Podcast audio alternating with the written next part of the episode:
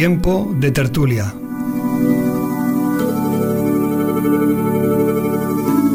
Actualidad, cultura y espiritualidad.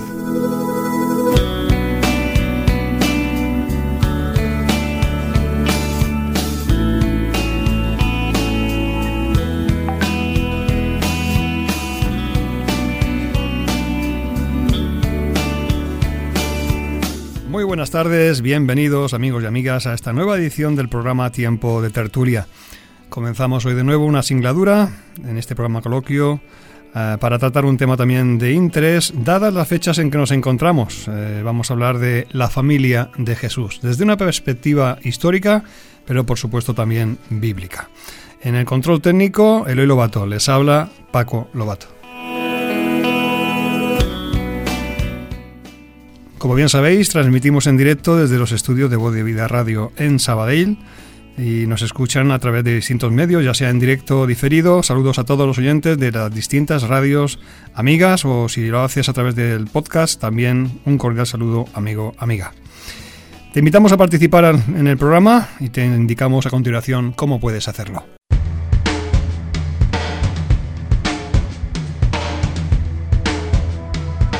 Participa en Tiempo de Tertulia. A través del teléfono 93 724 42 23. O por WhatsApp en el número 622 329 002. Por medio del correo electrónico en tiempo de tertulia arroba por supuesto en nuestros perfiles de Facebook y Twitter.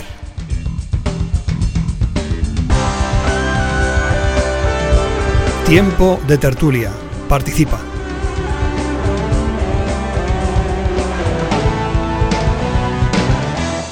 ¿Crees que la secularización existente en la sociedad puede suponer que esta generación llegue a ignorar incluso quién fue Jesús? Una pregunta que creo que es interesante dada la situación que vivimos actualmente, sobre todo en Occidente, pero también en otros muchos países. ¿Crees que la secularización existente en la sociedad puede suponer que esta generación llegue a ignorar incluso quién fue Jesús? Tres opciones posibles a esa pregunta que planteamos. A. No, la figura y la persona de Jesús siempre será conocida. B. Quizá en algunos sectores de la sociedad, pero no en general. Y C. Sí, de hecho, muchos jóvenes y adolescentes ya lo desconocen. Siempre nos gusta escuchar las opiniones de los oyentes acerca de los temas que tratamos, por eso agradecemos las sugerencias que nos enviáis, vuestras opiniones son importantes para nosotros. Bueno, te invitamos ahora a acompañarnos los próximos 60 minutos aquí en Tiempo de Tertulia. Trataremos el tema, como hemos indicado, la familia de Jesús. Y vamos a presentar ya, sin más demora, a nuestros invitados. Tengo a mi derecha a nuestro compañero y amigo Nacho Bember. Buenas tardes, Nacho. Muy buenas tardes. Bienvenido y gracias, gracias, por estar con nosotros. Ricardo Sáenz, pastor también, buenas tardes. Hola, buenas tardes. Y otra vez por aquí dando guerra. Bienvenido, Ricardo. Y a mi izquierda cuento con Manuel Cornejo, nuestro eh, antiguo y colaborador y compañero en el programa. Manolo, buenas tardes. Buenas tardes. Gracias por acompañarnos también, por estar con nosotros. Gracias. Bueno, pues vamos a comenzar ya sin más demora. Para muchos Jesús es un gran desconocido. Es una paradoja, pero es cierto. Hoy eh, en día muchas familias en estas semanas estarán celebrando una festividad, la Navidad, y eh, bueno, para muchos es simplemente una celebración, es un, tiempo donde se está con la familia, o donde se va de fiesta, pero mmm, para nada se recuerda el motivo de, de, esta celebración, ¿verdad? En la Navidad. Jesucristo nació, la natividad, que es una contracción precisamente la palabra Navidad de esa expresión, natividad. Jesús de Nazaret es una figura, no cabe duda, histórica, real y verificable, contrastada eh, por documentos no solamente bíblicos, sino también extrabíblicos. Y ya hay pocas personas que duden de su historicidad. Aún así, Quedan algunas todavía, por supuesto. Bueno, Jesús es una persona singular. Eh, me gustaría que en esta tarde, en esta oportunidad, habláramos de cómo él fue una persona especial, desde incluso su nacimiento hasta su muerte y resurrección.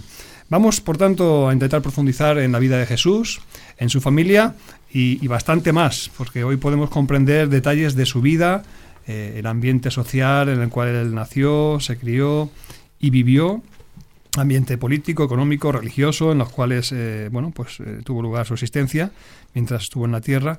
Y vamos a estar considerando distintas cuestiones de interés para, para todos.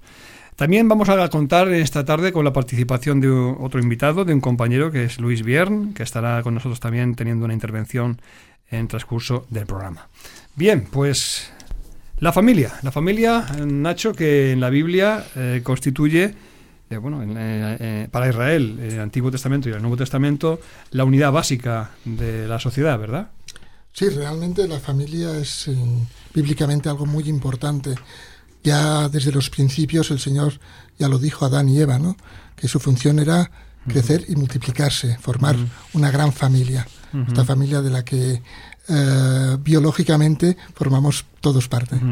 La familia, por tanto, tiene un valor intrínseco muy importante. Jesús nació como cualquier eh, ser humano en el seno de una familia. Ricardo no, nació de un ovni ni vino ni vino aquí a la tierra de una forma mitológica. A ver, eh, en esto siempre te vas a encontrar opiniones por ahí muy raras, ¿no? Pero lo cierto es que desde lo que sabemos Jesús nació como cualquier otro nació en el seno de una familia, eh, de una forma especial, eso sí, eh, su nacimiento fue especial, mm. pero él nació en el seno con un padre, una madre y unos hermanos, y, mm. en un ambiente pues familiar.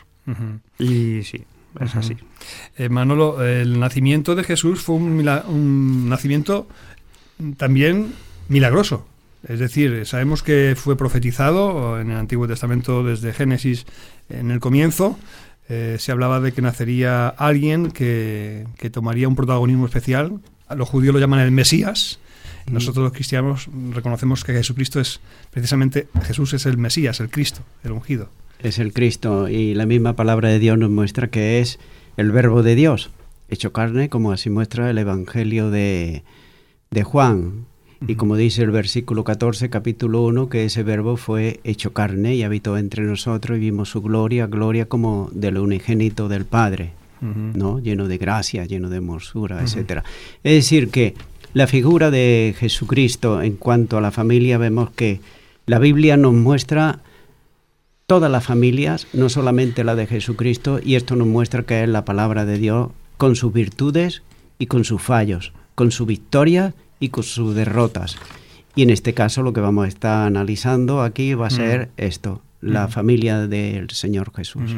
Jesús era del linaje de David. De David. Del linaje de David. Nació, por tanto, de esa descendencia del rey David. Lo vemos en la escritura, en Lucas 1.27, en Lucas 2.4, en varios pasajes más, donde se habla de Jesús como del linaje de David. ¿Qué quiere decir esto? ¿Qué, ¿Qué implicaba que Jesús fuera descendiente de David? Del rey David. Bueno, el, linaje de David, eh, todos sabemos que el linaje eh, viene en, cuanto está diciendo, por ejemplo, el Evangelio de Mateo, señala la genealogía de Jesús y empieza y pasa por ahí por eh, David hasta llegar a Adán. Y vemos que esa genealogía, todo ello estaba ya de antemano, estaba ya anticipado. Y vemos como hay muchas personas, por ejemplo, por poner un caso, eh, el ciego que le dijo hijo de David, ¿verdad? Como sabía él que era el hijo de David. Vemos también por el otro lado como Simeón, Ana, la que estaban en esto, vieron al Salvador, el hijo de David, que estaba allí, el que había enviado Dios. Es decir, que ellos esto lo entendían muy bien, pero se está refiriendo en cuanto al hijo de David, se está refiriendo, y hay que tenerlo en cuenta, que el Señor Jesús tiene su dos naturalezas, por eso se llama Jesús Cristo. Jesús es en cuanto a la carne y Cristo es en cuanto a su divinidad. Y esto lo podemos ver a lo largo de, de la palabra de Dios, sobre todo en el Nuevo Testamento, como él se cansaba, tenía sueño, etcétera, pero bastaba una palabra suya para decirle al mar que se calmase y se calmaba. Vemos su divinidad. Eh, yo quisiera decir también eh, la importancia de que se le reconozca como el hijo de David es todo el cumplimiento profético del Antiguo Testamento del reino. Es decir, a David se le hace una promesa, de su estirpe se levantará uno que será el rey. y, tradicionalmente en el pueblo judío eh, se pensaba que de ahí iba a venir el Mesías, el Salvador, el que iba a rescatar quizá del imperio romano o de las fuerzas extranjeras a todo el pueblo, que iba a ser aquel gran señor que vendría a... Salvador, a rescatar. Entonces, la importancia es conectar también la vida de Jesús eh, natural con aquella profecía. Él es descendiente de la casa de David, él es el heredero al trono de David. Por lo tanto, a través de él también se iba a desarrollar eh, todo lo que es el mover profético de Dios para con el pueblo. Eh, si, si, lo vemos en el cántico que hace María, en el Magnificat, ¿no? o inclusive en el que hace Zacarías, ¿no? Eh, cuando se hace referencia al Mesías, la importancia de que sea el hijo de David. Así es, por eso quería enfatizar esto, porque entroncamos lo que es su naturaleza física con su naturaleza divina. ¿eh? Eh, Nacho, ¿cuán importante es que el nacimiento de Jesús fuera un nacimiento milagroso? Porque él fue concebido mm, no por, por, hombre? por, hombre? sino por obra del Espíritu Santo. ¿Qué, importancia tiene esto? Bueno, la importancia es tal como que Él es hijo de Dios. no, podía ser dentro del linaje de David, que es el linaje humano, para ser rey, el rey, con mayúsculas, tenía que ser hijo de Dios. Vemos que esto también nos lleva a, a, concluir en el cumplimiento de la profecía de Génesis 3.15, cuando habla de la simiente de la mujer, ¿verdad, Manolo? O sea, directamente no intervino varón, sino que fue Dios mismo y de la simiente de la mujer, cuando la mujer sabemos que no tiene simiente, pero nacería aquel que rescataría, eh, derrotaría al diablo. ¿eh? Sí, la profecía ya la tenemos ahí en Génesis 3.15, la tenemos ahí que derrotaría por la, a partir de la, simiente de, de la mujer, sería, ¿no? Y es algo que aún todavía en el día de hoy hay muchos, sobre todo ortodoxos judíos, que no entienden, por ejemplo, y ellos dicen que, que Dios no es que no tiene hijos, ¿verdad? Que no tiene hijos. Entonces, ¿ellos qué son? Porque Dios los trata así, como hijos, ¿verdad? Y como pueblo y como familia. Entonces, ¿ellos qué son y qué somos nosotros, no? Nosotros también formamos parte de la familia del Señor, exactamente igual, la espiritual, y aquí vemos también la la de Israel también, que también es espiritual, pero de otra manera, con otras promesas, etcétera. Leemos, por tanto, si os parece brevemente, ese relato del nacimiento de Jesús. Está escrito, recogido en Mateo capítulo 1, desde el versículo 18 en adelante, habla del nacimiento de Jesucristo que fue así. Estando desposada María, su madre, con José, antes que se juntasen, se halló que había concebido del Espíritu Santo. O sea, su marido, que como era justo, no quería infamarla, quiso dejarla secretamente. Vemos aquí, por tanto, cómo eh, Jesús nace eh, es a través del Espíritu Santo en el vientre de, María y comienza pues esa gestación normal y corriente de nueve meses como tiene cualquier otro niño, cualquier otro bebé. Nace en, con un, un, estado en este momento de José y María que era algo anómalo. ¿No? porque todavía no estaban casados oficialmente. Si bien había un compromiso de, boda, pero aún eso no era oficial. Muchos dirían, bueno, esto fue un acto de fornicación, nació eh, ilegítimamente, ¿verdad? ¿Qué puedes decir? Vamos a ver, legalmente eh, no estaban casados, pero legalmente se les consideraba como casados. Cierto es que tenían todos los deberes del matrimonio y no los derechos del mismo. Entonces, eh, sí que es cierto y el énfasis que hace la escritura, y eso es lo importante, que fue una obra directa de Dios, que además era el cumplimiento de otra de las profecías, eh, que la encontramos, por ejemplo, en Isaías 7, me parece que es, donde dice que una virgen concebirá y dará luz. ¿no? Es decir, eh, todo lo que envuelve la persona de Jesús está envuelta en el campo profético del Antiguo Testamento, del cual los judíos eran muy conscientes. Es decir, no olvidemos que ellos son instruidos en la palabra desde que eh, prácticamente nacían. Y, por eso inclusive es, interesante, hay un texto en Gálatas 4.4 que dice que cuando es el cumplimiento del tiempo, Jesús fue enviado de una mujer eh, cumpliendo así todo el acto profético. Así es. Entonces, eh, Yo creo que eso es eh, lo que quiere remarcar, ¿no? Jesús nace de una forma natural, pero de una forma sobrenatural. y, porque todo lo que es su, su, concepción es sobrenatural. Él es el unigénito de Dios y el primogénito de María. Y eso es importante también matizarlo. Sí, porque luego veremos que María y José tuvieron una familia numerosa. ¿eh? Eh, bien, abundamos en esto un poquito más tarde, pero vamos a resaltar ahora el nacimiento de Jesús para luego ir a otro, a otro apartado. Nacho, recordamos el anuncio de los ángeles a los pastores, la revelación a, los sabios de Oriente, etcétera, ¿no? Que también... Una serie de hechos que nos demuestran que el, nacimiento milagroso de, de Jesús y que demuestra mm. que no era algo local, incluso que no era algo solamente de Israel, sino que fue anunciado eh, en todo el mundo en ese momento, para decirlo de alguna manera, conocido. Eh, tenemos los, los sabios que venían de Oriente. Medio eh, Persia. sí, sí. Media Persia. Bueno, eso lo, lo, que más, pero quizás venían incluso de más lejos. Hay teorías, yo he escuchado teorías de que por lo menos uno de ellos venía de África, incluso. Entonces, eh, vemos una serie de cómo los, los ángeles no van a buscar a gente poderosa para anunciar este hecho milagroso, sino que van a buscar la sencillez, van a buscar a las personas que realmente van a encontrar fe en ellos. Y cómo les anuncian que en un lugar inhóspito, como puede ser un pesebre, un establo, ha nacido el que ha de ser el Salvador del mundo. Y cómo esta gente con una fe ciega, se dirige a ese lugar para poder adorar a ese niño que ha nacido.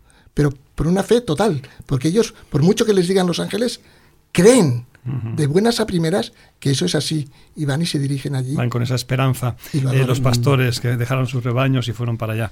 Eh, Manuel. Sí, hay, hay un hecho también aquí en cuanto a, a los ángeles y también los magos que vinieron de, de Oriente y en cuanto a la estrella que lo iba dirigiendo.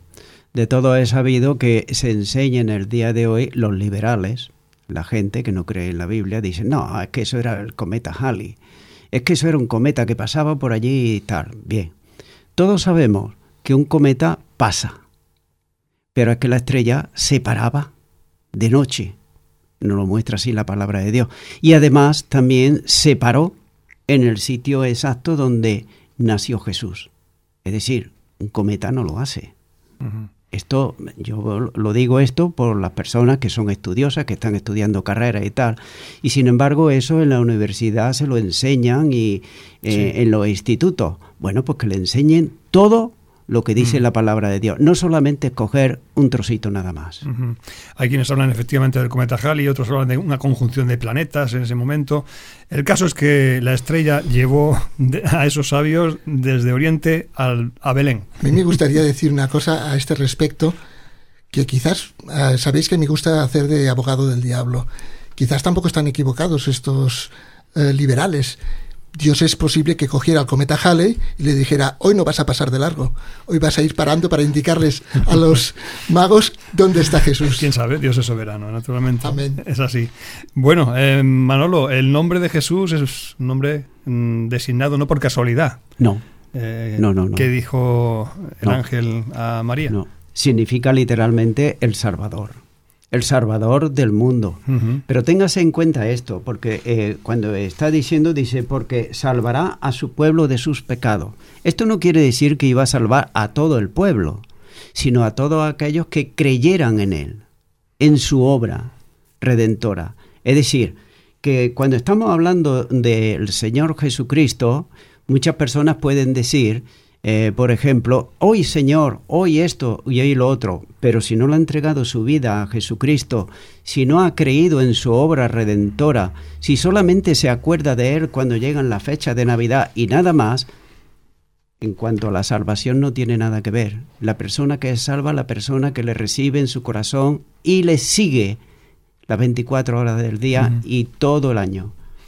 El nombre no, lo escogió entonces Ricardo ni José ni María, ¿verdad? No, no, además eh, la escritura dice que y le pondrás por nombre Jesús, que significa eh, Salvador. Salvador, Él salvará, o Jehová salvará.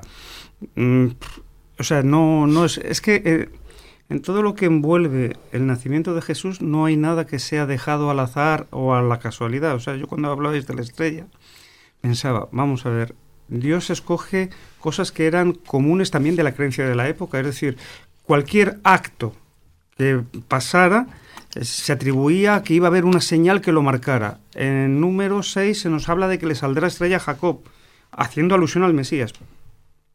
Dios puede hacer lo que quiera, Él es el Señor. Manda una estrella, la quita, la pone, la mueve, y además no cambia para nada las leyes de la gravedad y lo hace perfecto. Entonces, eh, el nombre, el, nombre es importante, literalmente es Jehová es salvación. Hemos hablado del linaje, de la descendencia, eh, cumpliendo así la profecía bíblica. Hemos hablado también de que fue en su debido tiempo, como indica Gálatas, eh, sobre la concepción milagrosa del nacimiento de Jesús. la anunciación de los ángeles, el nombre de Jesús, el lugar, Belén. ¿Por qué Belén? ¿Qué significa Belén y qué, qué, implica que naciera en Belén y por qué no nació en Jerusalén o por qué no nació en Roma? en un palacio, ¿no? ¿Qué opináis? Seguimos con la profecía. Y tú, Belén, de la tierra de Judá, no eres la menor porque de ti saldrá el legislador. Es decir, es que el más mínimo detalle tiene que ser, Belén era la ciudad de David, él era el hijo de David. Eh, en Belén es donde mm, David en principio nació, de ahí tenía que venir el legislador. Curioso que eh, tienen que tener mm, un, digamos, un desplazamiento forzoso, ¿no? Desde, desde Nazaret, donde estaban en Galilea los padres de José, que todavía no eran, bueno, eh, eran, no, formalmente no eran matrimonio, ahí estaban, pero cuando luego nace, va a nacer el niño, les hace ir, debido al censo, así empadronamiento de Herodes, decretado por el emperador romano Octavio Augusto César. Y eso también queda constatado históricamente que efectivamente en ese tiempo por ahí podemos datar la fecha del nacimiento de Jesús en torno entre el, 4, el 7 y el 4 antes de Cristo, ¿verdad? Porque ahí, si esto lo puedes explicar, Ricardo, hubo un error de un, de un monje cuando dató el calendario, digamos... El gregoriano. gregoriano. Cuando Gregorio VII, si mal no me acuerdo, eh, encargó hacer el calendario para las cronologías, se le encomendó a un tal Dionisio Lesiguo.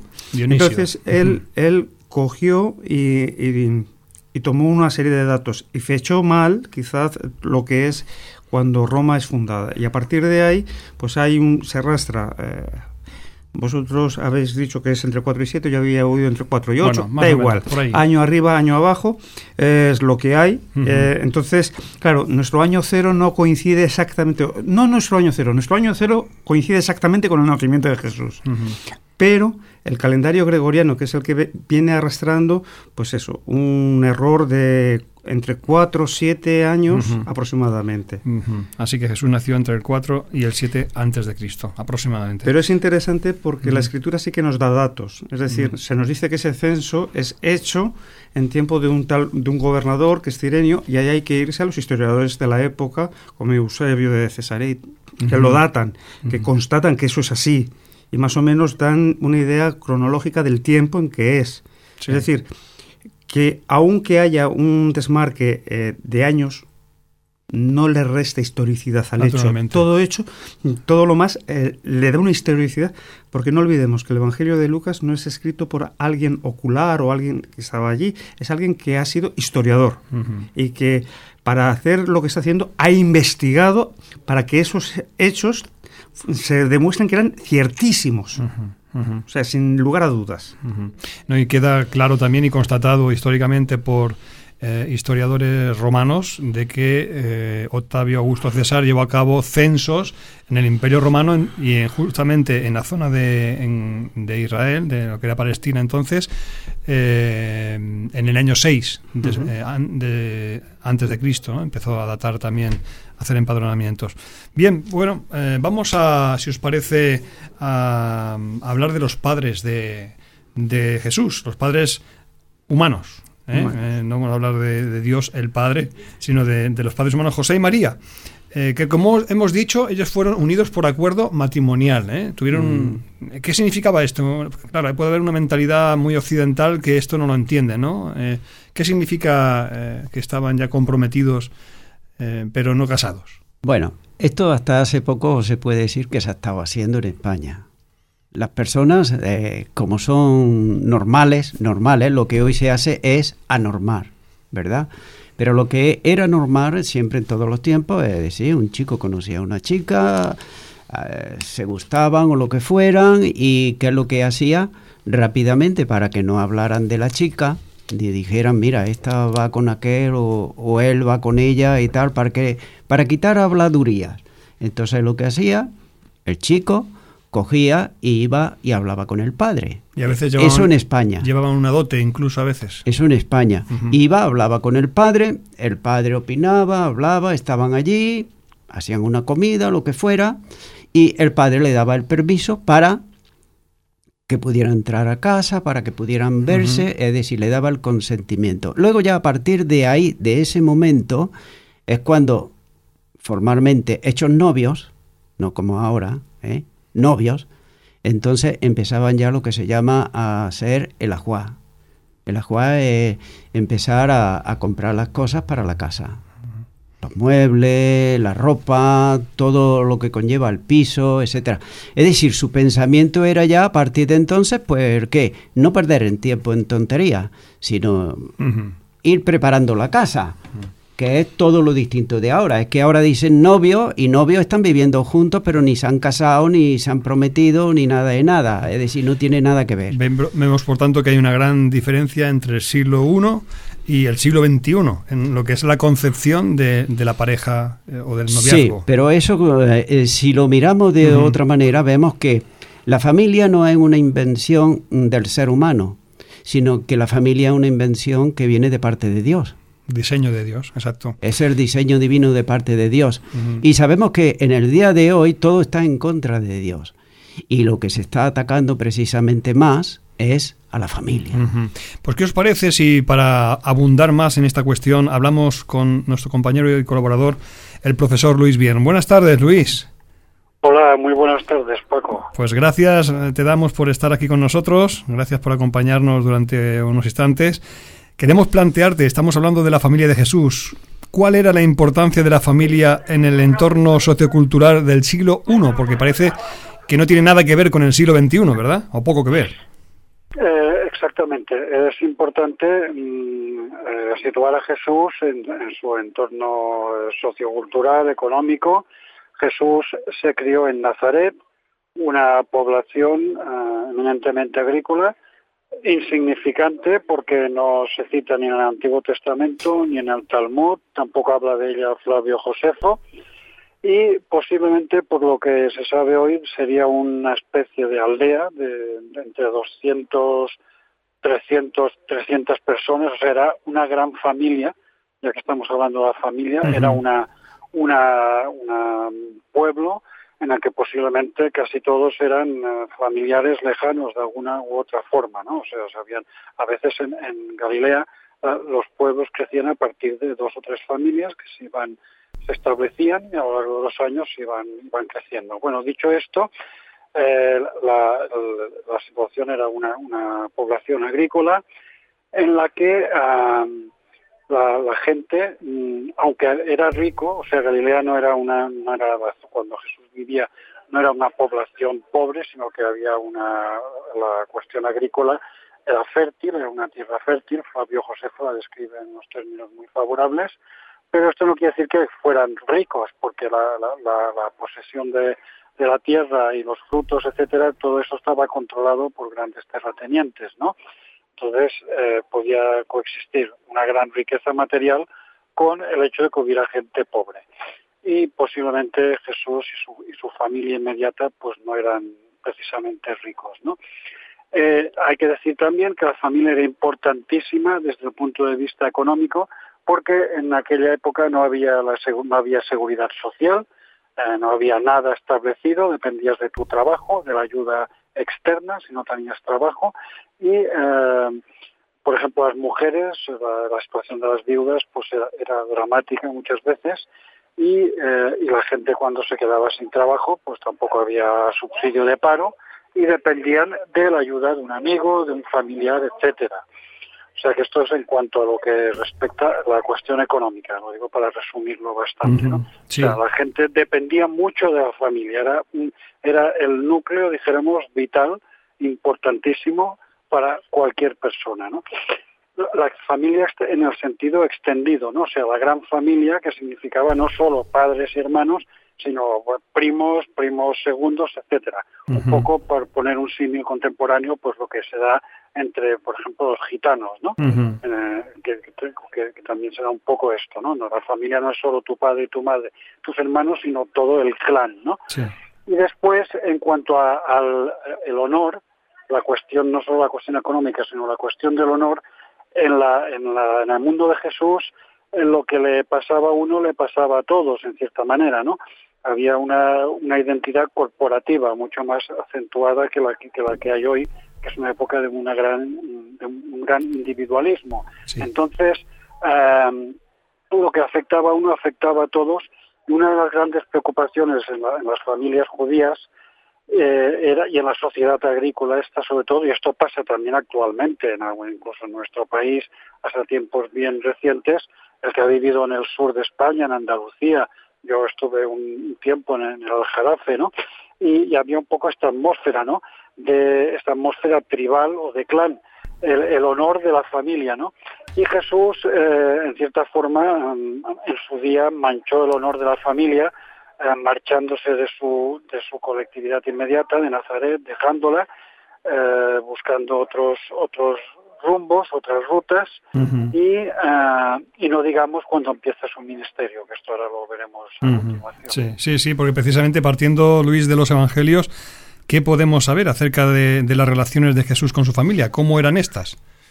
Pues bien, eh, una cosa es lo que a nosotros nos gustaría o lo que muestran las películas, ¿verdad? Que el 90% pues no, no reflejan la, la, realidad de los evangelios, ¿no? Reflejan una, a un Jesús mm, absolutamente acartonado, eh, inhumano o mitificado, ¿no? Me refiero a Jesús en la carne, ¿no? Vaya por delante que yo creo que Jesús era el Hijo de Dios, etcétera, ¿no?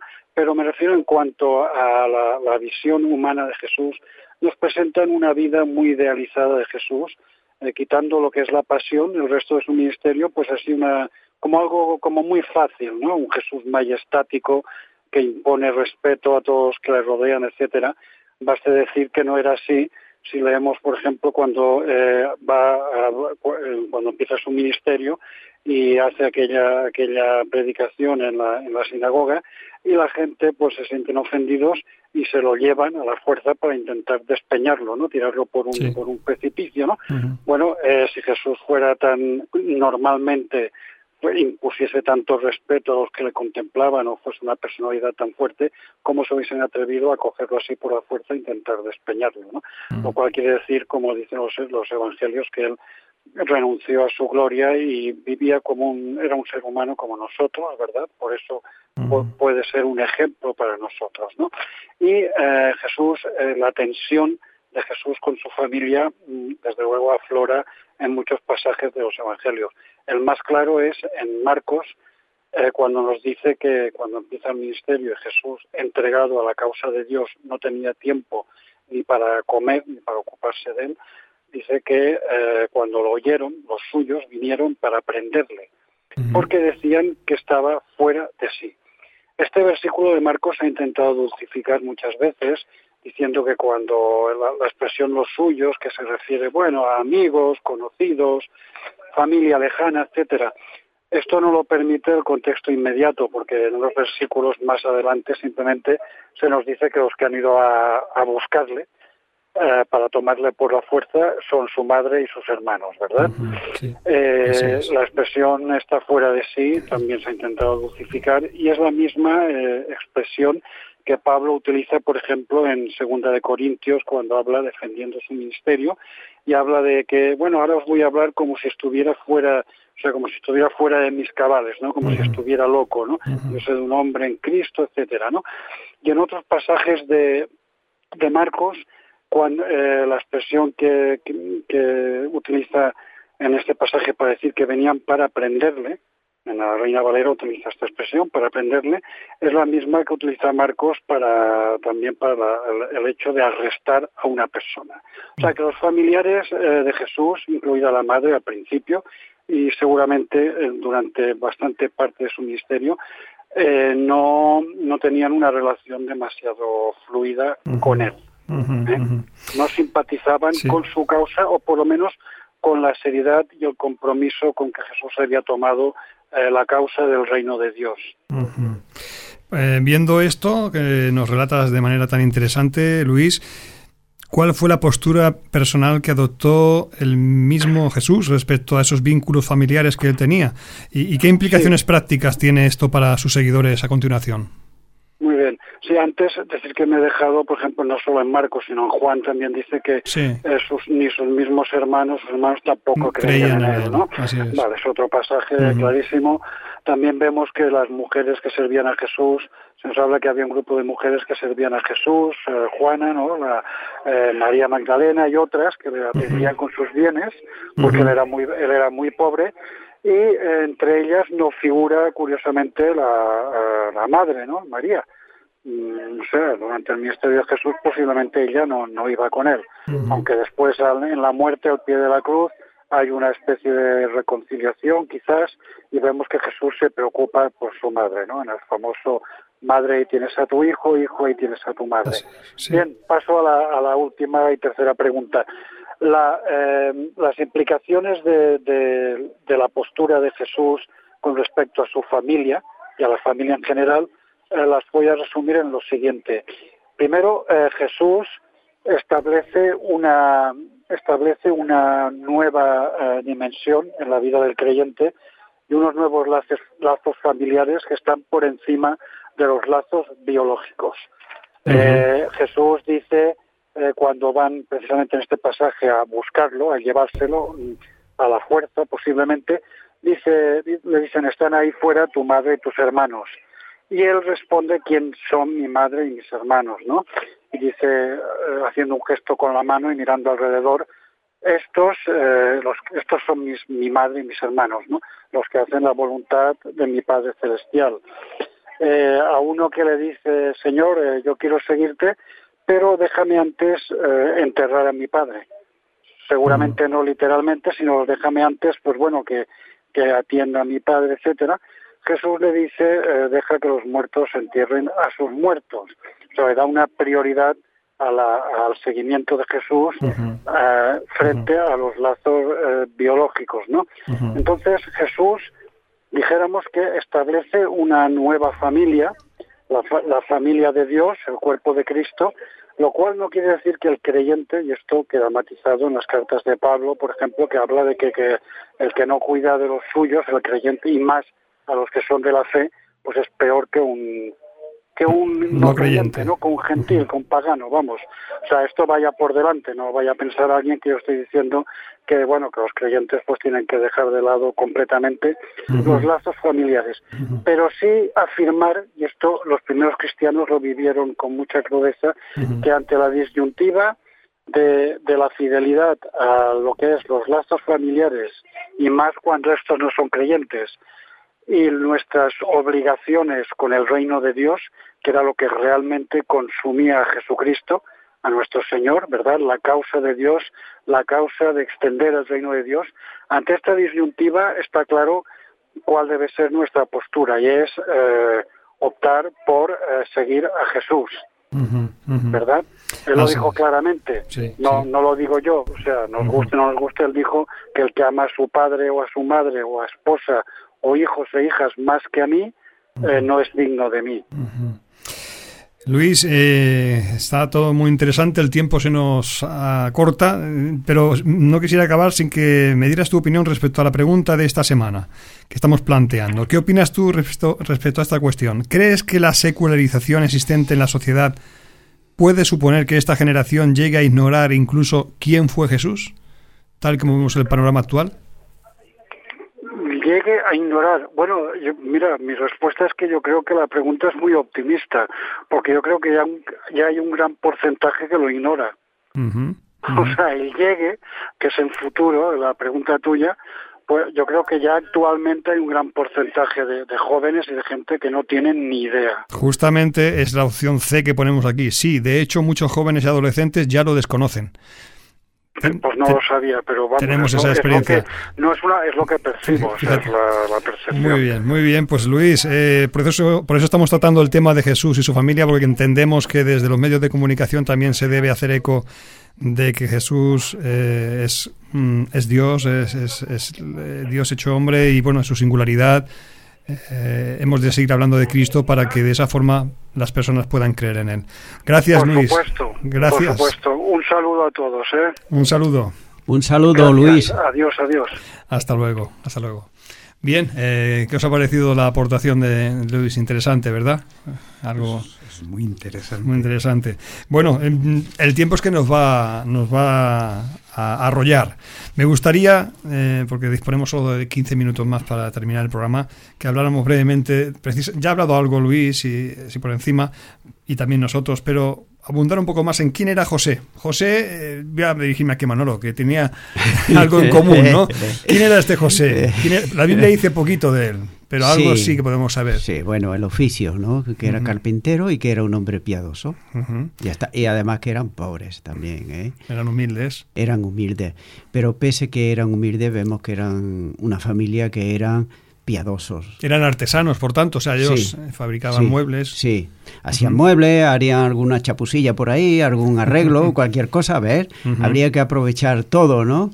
Y todo lo que fuera en cuanto a la madera, pues lo trabajarían. Es posible que José, algunas teorías hay de que falleciera antes, antes de, sí, parece ser que del ministerio de Cristo, ¿no? Que comenzara su ministerio. Sí, parece ser, algunos dicen, bueno, algunos escritores que siendo un joven Jesús, siendo joven, joven me refiero a 18 o 20 años, cosas así, un poquito más, pues el padre, José, pues falleció.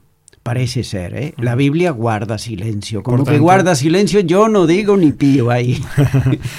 en cuanto a María, eh, Ricardo, sabemos bastante más, sobre todo de la tradición, ¿no? Pero la Biblia también nos habla acerca de, acerca de ella en varias facetas. Cuéntanos un poquito, ¿quién fue María? Bueno, brevemente. María fue una muchacha de su tiempo, em, una joven, mucho más joven que José, eh, y seguramente pues fue una muchacha pues que se dedicaba a hacer lo que hacían las muchachas en ese tiempo, ir al templo, en el templo tejer, em, allí eh, como todas esperaría al Mesías, eh, descendiente de la familia de David, según nos cuenta Lucas, eh, porque es importante entender que Mateo nos habla de la genealogía, eh, según dicen los estudiosos, eh, sería la parte de por parte de José, y en Lucas se nos habla de que María también era descendiente de David. Y una mujer es interesante, es que es muy interesante porque se la ha mitificado mucho, pero es que era una mujer normal que tendría sus luchas y sus dudas como una mujer normal y con un peso sobre su corazón. Todas estas cosas iban a atravesar su corazón. No cabe duda que era una mujer noble, una mujer con, con un corazón eh, dispuesto, sencillo, sí, humilde, una mujer eh, que realmente por las palabras que expresó ángel, aquí la, sierva del Señor, hágase su voluntad, ¿verdad? Y realmente cuando Dios la escogió a ella, vería en su corazón algo especial. Y, además, eh, si vamos, por ejemplo, al pasaje de las bodas de, de Cana, eh, una mujer que estaba a, los detalles. Es decir, ella se da cuenta de que algo estaba pasando y se acerca y a Jesús y le dice, oye, que no tienen vino. Oye, que se les ha acabado. También esa sensibilidad, eh, ese talante de, de, ayudar. Podríamos decir. Y a última hora, como también indicaba Luis Nacho, estuvo ahí al pie de la cruz junto a su hijo. Sí, bueno, los comentarios que ha hecho Luis eh, me han sorprendido bastante, porque estamos hablando que María era una mujer humilde, mm. que fue sumisa al Señor cuando le dijo que, iba a dejarla embarazada de, de, Jesús, de su hijo, y que sabía lo que iba a pasar con él, que sabía también que con 12 años ya él se quedó en el templo hablando con con los sacerdotes de... Los rabinos. Aunque ella bien no lo entendía, ¿eh? todavía, ni mucho menos. Bueno, Jesús le replicó, me es necesario estar en los negocios de mi padre. Sí, sí, no, no. esto es lo que venía yo a decir, ¿no? Que me ha sorprendido y vengo a entender un poco, vengo a entender un poco cuando el pasaje de que eh, la madre y los hermanos de Jesús van a buscarlo, de que Jesús seguía diciendo, en los negocios de mi padre debo estar. Eh, por mucho que me vengáis a buscar, mi familia es la que quiere atenderme, la que quiere saber de mí, la que quiere saber del reino de Dios. Entonces, es, interesante esto.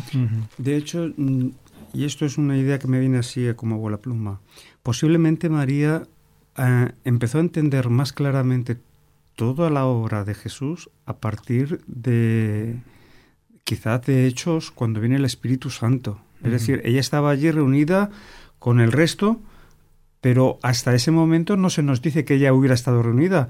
La última vez que se la ve aparecer es a los pies de la cruz, pero antes de eso no se la ve acompañando a Jesús. Incluso en el momento de la resurrección aparecen una serie de mujeres y entre ellas no estaba María. No estaba María, es decir, aquí, aquí, aquí hay un dato que es eh, que también nos ayuda a entender, es decir, en el, proceso, de fe de, María. María es, es, un modelo de fe, pero es un modelo de fe en proceso también.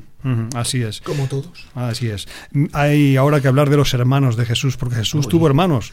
Eh, esto es interesante que la Biblia hasta los menciona por su nombre. En Mateo 13, 55 y en Marcos 6, 3 aparecen nombrados al menos cuatro hermanos de Jesús.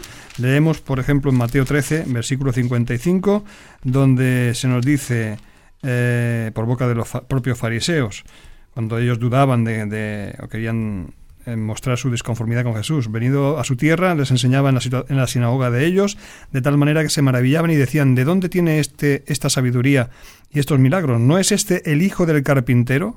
¿No se llama su madre María y sus hermanos Jacobo, José, Simón y Judas? O sea, tenía hermanos. Tenía hermanos. Eso, claro que sí. Aquí echamos por tierra una serie de doctrinas eh, que no vamos a entrar en ello porque no toca el tema, Manolo. ¿eh? No, no, vamos a entrar. Pero como la eh, virginidad, la Inmaculada Concepción. Sí, siempre Virgen María, etcétera, ¿no? Lo que nos han enseñado de pequeñitos, ¿no? Para que lo, lo entendamos, pero según lo que los hombres han querido darnos a entender, pero no mm. lo que dice la Biblia, la palabra de Dios. Esto hay que tenerlo bien en cuenta. Igual que, por ejemplo, eh, si nos vamos a los tiempos de, Jesús, nos damos cuenta que también eh, lo que es el pueblo, el pueblo estaba ya asqueado de los religiosos. Por eso no querían saber nada de los religiosos ahí, porque eran cuatro los que habían, los fariseos, los saduceos, los escribas, etcétera, los ancianos, eran los que tenían ahí todo eso controlado y nada más. Y el pueblo era, pues eso, ahí estaban, lo que le dijeran ellos, eso estaba bien. Así que cuando viene Jesús, viene rompiendo los mordes. Rompiendo los mordes, ¿qué significa? Volver a la palabra de Dios, volver al origen. Y es ahí porque muchas personas, desgraciadamente, no entendieron. Y lo que se ha estado diciendo en el día de hoy, que también, eh, desgraciadamente, hay muchas personas que no saben siquiera quién es Jesucristo, ni su obra, ni absolutamente nada. Y si volvemos, como he dicho, a los tiempos de Jesús, es porque este mundo en el día de hoy está también asqueado de los religiosos. que ponen sus leyes, sus dogmas que no están en la palabra de Dios. Tradiciones incluso. Tradiciones, ritos, etcétera, todo muy vistoso, todo muy bien, pero son falsos maestros, porque lo que están enseñando es falso, no está en la palabra de Dios. Que traen confusión. Por eso la, la, gente está confundida y esta fiesta pues ellos la dedican pues al comercio a comprar, vender, comer, estar en familia, etcétera, pero mm. desgraciadamente quien debería ser el protagonista, que es Jesucristo, el Salvador del mundo, mm. se le tiene olvidado por falta de conocimiento. La esencia se pierde, el mejor regalo es Jesús, y realmente eso es lo que significa Navidad. Dios se hizo hombre para traernos salvación. Hay otro personaje, otro, otro familiar de Jesús muy importante, que es Juan el Bautista, un primo mm. suyo. Eh, el hijo de Elizabeth y Zacarías. Eh, cuéntanos, eh, Ricardo, brevemente, quién fue Juan y qué relación tuvo con Jesús. Bueno, pues tú lo dices, fue primo hermano de, Jesús. además, también fue un precursor en el sentido de que fue el que tenía que preparar el camino. y la escritura nos habla de él y le asemeja mucho a un profeta del Antiguo Testamento que era el profeta Elías, eh, que también era una señal profética de que antes de que viniera el Mesías tenía que venir precedido por Elías, en este caso por alguien, eh, Jesús da testimonio de él, dice, bueno, Elías ya estuvo entre vosotros, ¿no? ya, ya está. Mm, y bueno, pues eh, en un momento determinado también se nos habla de la crisis de fe de Juan, cuando manda a decir, ¿eres tú al que tenemos que esperar o esperamos a otro? Mm. Bueno, pues decirle que los ciegos ven, que los cojos andan y que el Evangelio es anunciado. Ah, mm. suficiente para Juan. Mm. Eh, entonces, eh, una de las declaraciones más potentes que tenemos acerca de Jesús la da su primo. He ahí el Cordero de Dios que quita el pecado del mundo. He ahí el Cordero. He ahí a quien estábamos esperando. No esperamos a otro. Eh, y cuando le preguntaron, ¿eres tú? No, yo no soy el, profeta, yo no soy el Mesías, yo soy la voz de uno que clama en el desierto, preparad el camino del Señor. Igual cuando fue bautizado Jesús, se manifestó la Trinidad ahí ante, ante Juan, ¿verdad? Que bautizó a Jesucristo en el Jordán. Eh, y el nacimiento de, Juan también es interesante porque Elizabeth, su madre, era estéril y fue algo maravilloso cuando se encontró con María y el niño estaba, había, estaba embarazada y saltó en el vientre, ¿verdad? y, en el cántico de Zacarías dice, y tú niño serás profeta del Altísimo porque eh, irás delante de él a preparar el camino. Es decir... Hermoso todo eh, esto. Precioso. Bien, eh, Nacho, vamos corriendo, corriendo, corriendo, porque hay un episodio también interesante en la infancia de Jesús, que aquí estamos andando a trompicones en la vida de Cristo, realmente no seguimos un orden cronológico, lo importante es hablar de su contexto familiar. Hubo una etapa en la que él, siendo muy pequeño, tuvo que huir a Egipto porque el rey Herodes eh, quiso matar a aquellos niños de Belén, fue cuando vinieron los sabios y demás. Eh, o sea que él también estuvo, no de turismo precisamente en Egipto, siendo muy pequeñito, sino que a la fuerza tuvo que exiliarse allá. Vivió como un exiliado también. Efectivamente, como todos los que están llegando en estos momentos a Europa. Por ejemplo, ¿no? Es un mensaje interesante. Es interesante saber que él no estuvo en su infancia, eh, en parte de su infancia en Israel, y que tuvo quizás enseñanzas de, lo que fue el antiguo Egipto, que muchos dicen que muchas cosas del cristianismo vienen de, allí, ¿no? Símbolos y cosas que el catolicismo ha ido cogiendo, cruces raras. Tradiciones. Tradiciones que... Pero en realidad eh, no sabemos nada, ¿eh? y como nos ha dicho eh, el hermano, cuando la Biblia no habla del tema, más vale no tocarlo, pero es interesante de que siendo pobres, como se ha remarcado mucho, los sabios les trajeron riquezas no para que se volvieran una familia rica, sino para ese tiempo que necesitaron huir a Egipto para tener cubiertas sus necesidades. efectivamente, huir de la masacre. Pobres, pero no paupérrimos. ¿eh? Hay que decir también esto de que eran humildes, ¿eh? pero que aún así el, padre era artesano, tenía un oficio digno, pero con lo justito para, para ir viviendo. En aquella época pensemos que no había mucho lugar a, a internet ni nada de esto. ¿eh? Uno dice, pongan los productos de venta online, ¿no? Hoy en día. Bien, aparte de las bromas. Manolo, eh, estuvo en Nazaret cuando ya fue joven. Eh, no, hay también la Biblia guarda silencio, lo sabemos, pero naturalmente sí que nos declara algo importante, que Jesús estuvo sometido a sus padres y que estuvo ahí como un hijo fiel. en todo momento. En todo momento se sometió a los padres absolutamente en todo le gustase o no le gustase. Y incluso sabemos que heredó el oficio del padre.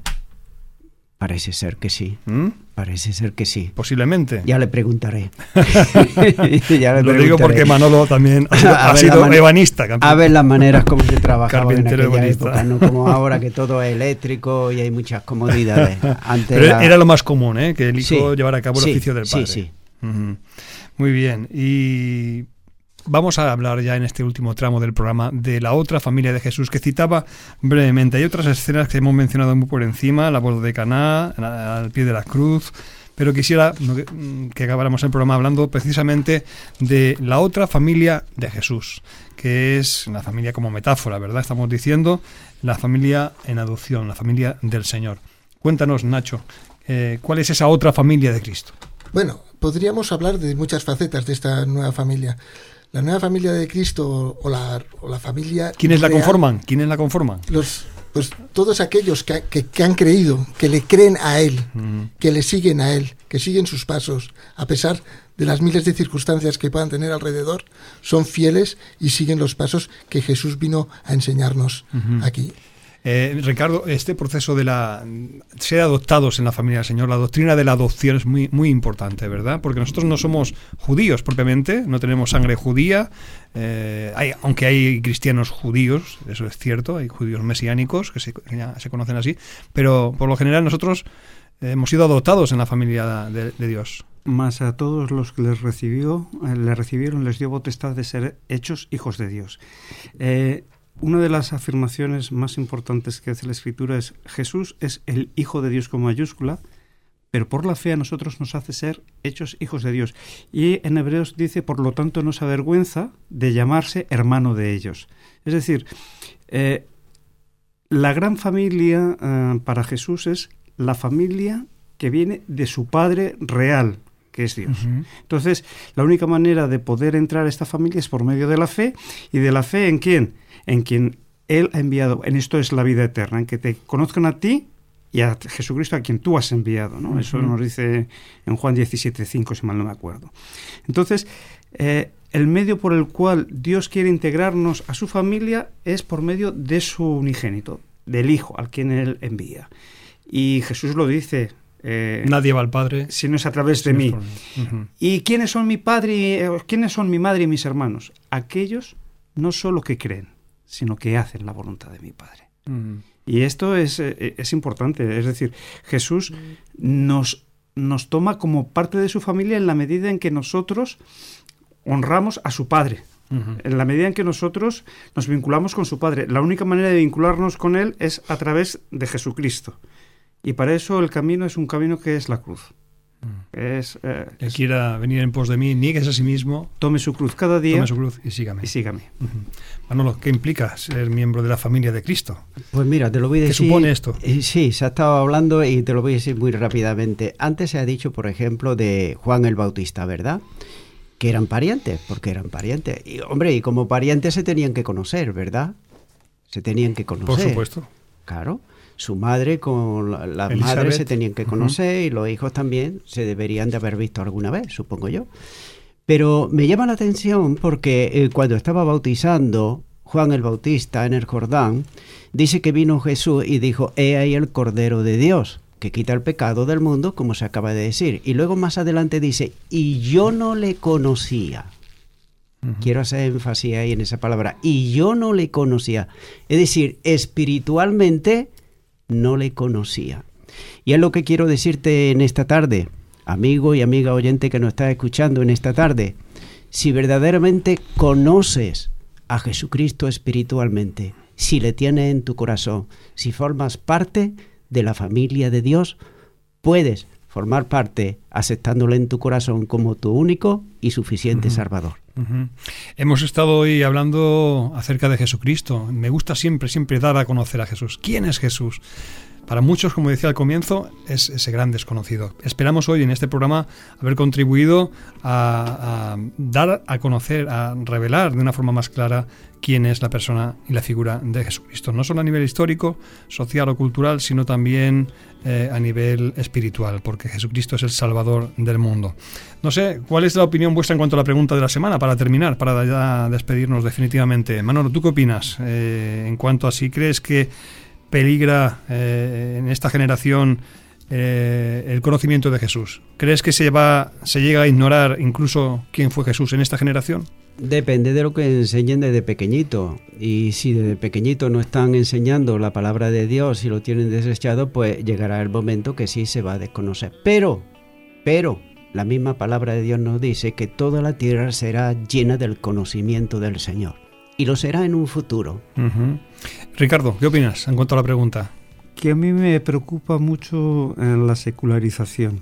Sé que siempre él se guardará un remanente, pero me preocupa no solo los de fuera, sino cuánto se desconoce a Jesús aún dentro de la iglesia.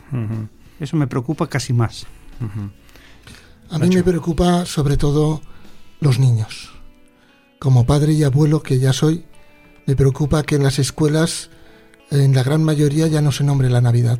Bueno, ahora se Son llama las fiestas de invierno. fiesta de invierno, efectivamente. Se Lo que antes en la época romana era la Saturnalia, sí, los cristianos eh, inventamos la Navidad, el solsticio pero de esto se ha, se ha quitado y ahora son las fiestas de invierno. Bueno, vamos Y a... en las escuelas se está quitando el, el hecho de poder conocer la Navidad, el nacimiento de Ya hay Jesús. muchos jóvenes y adolescentes y niños, por supuesto, que no conocen quién es Jesús.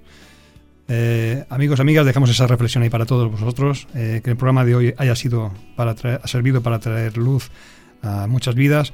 Os damos un cordial saludo. Gracias también a los invitados por estar aquí en el estudio. Saludos cordiales. Buenas tardes.